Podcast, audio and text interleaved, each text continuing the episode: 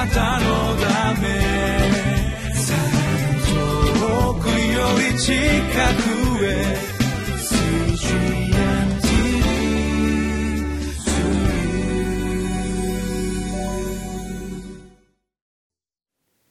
皆さんこんにちは。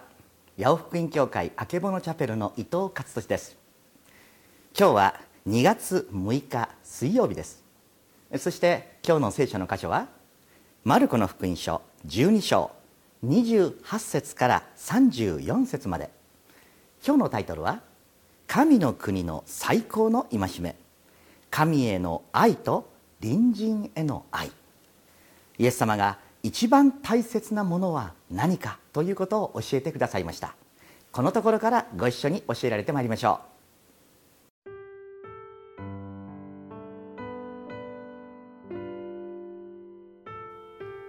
マルコの福音書12章28節から34節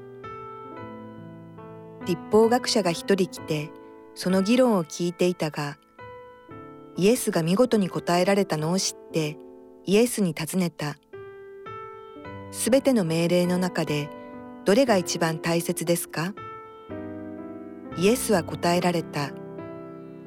一番大切なのはこれです。イスラエルよ聞け。我らの神である主は唯一の主である。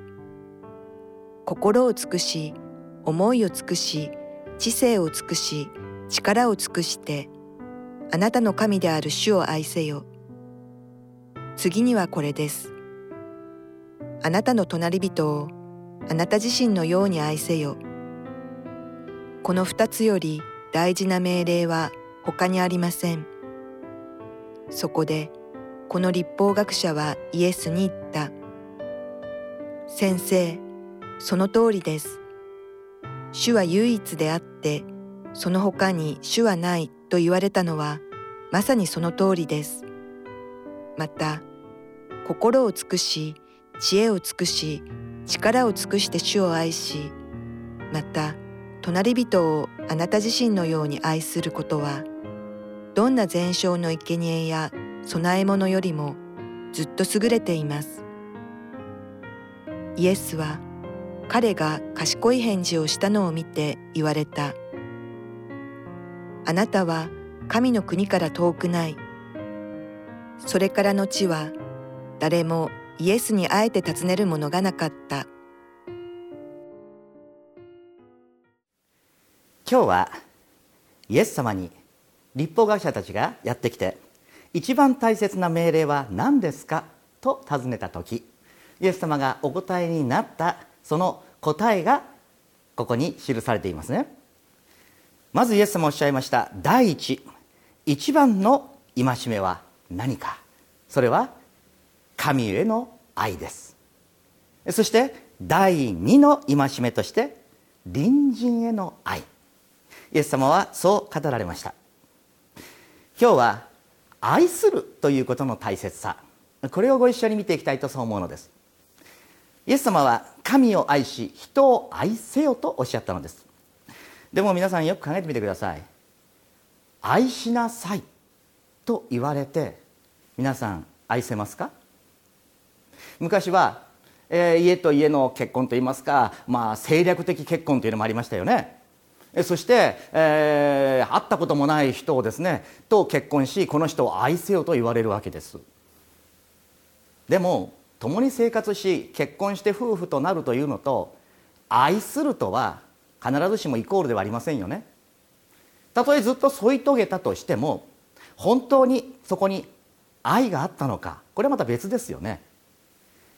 実は愛するということは愛しなさいと言われてできるものではないということをまず最初に覚えたいのです。愛するというのは強制されてするものではありません。自発的でなければ愛ではありません。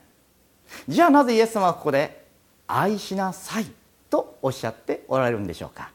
実は愛するということにはプロセスがあるんですね。ですから決してこれをただ単純な、まあ、戒め命令と言って、えー、愛します。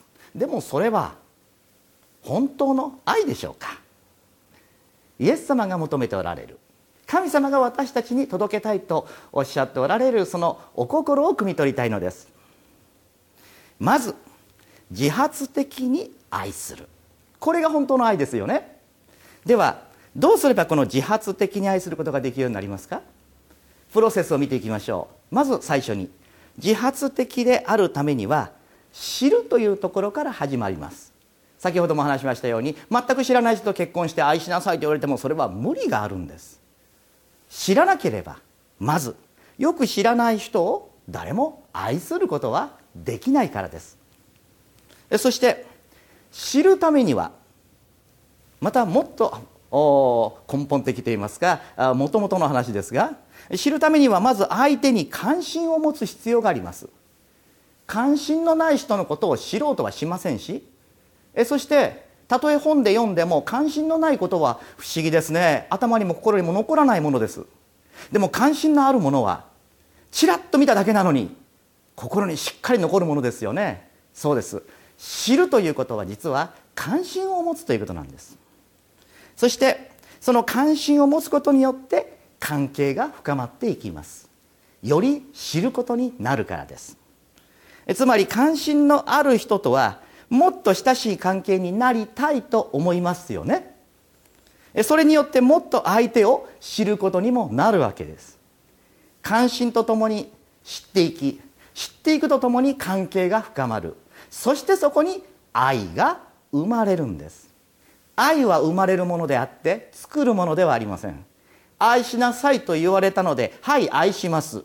こんな儀礼的なものでは愛はないのです。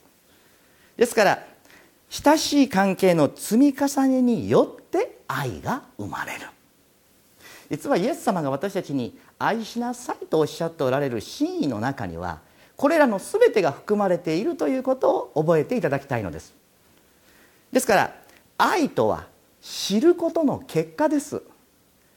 あなたは神様のことをイエス様のことをよく知っておられますか？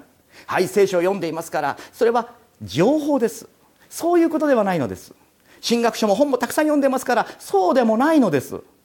神様を知るイエス様を知るとはあなたと神様イエス様との関係なのです。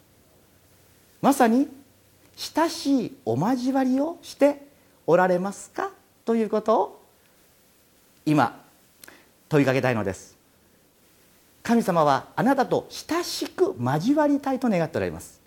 でもよく申し上げますように私たちの祈りって時々「手の神様」って言って私の願い事や心配事や聞いていただきたいことをたくさんお祈りしますね。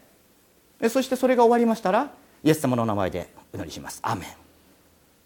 そう私の言いたいこと全部言い終わったらお祈り終わっちゃうんです。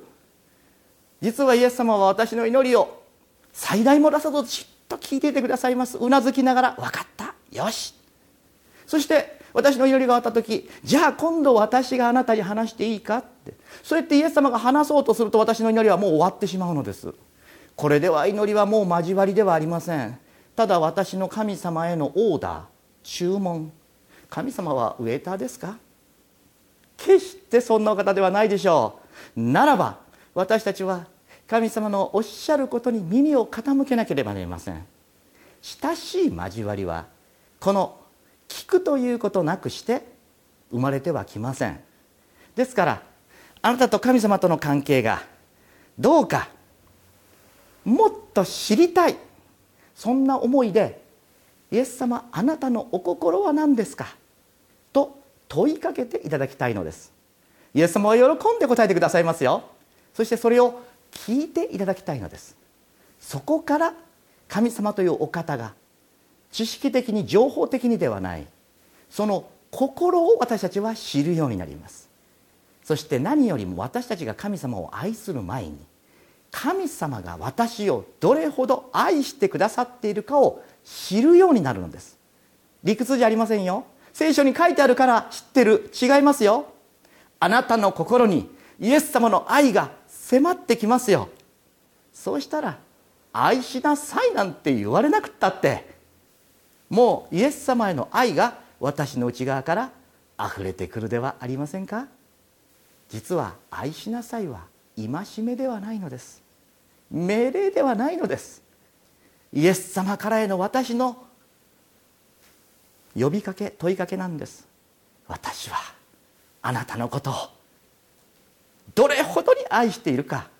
あなた一人のためにだって私は死んでも構わない。その思いがあのイエス様の十字架です。それを私が本当に受け取った時私の内側に神様に対する愛が湧き上がってくるのです。言われたからではない。そうしたいからイエス様を主を愛するのです。その愛しておられる方が愛しておられる他の隣人も愛するのです。どうぞ知ってください。イエス様はまず私たちにそのご自身の愛をしっかりと受け止めてほしいのです。そしてそれに応えてほしい。これがイエス様の一番大切にしておられることなんです。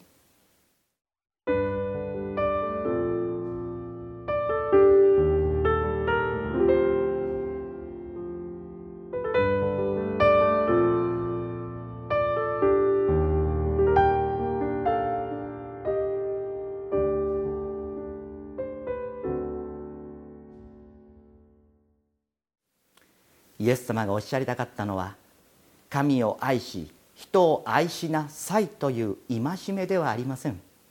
そうではなくて私の愛を知ってほしい。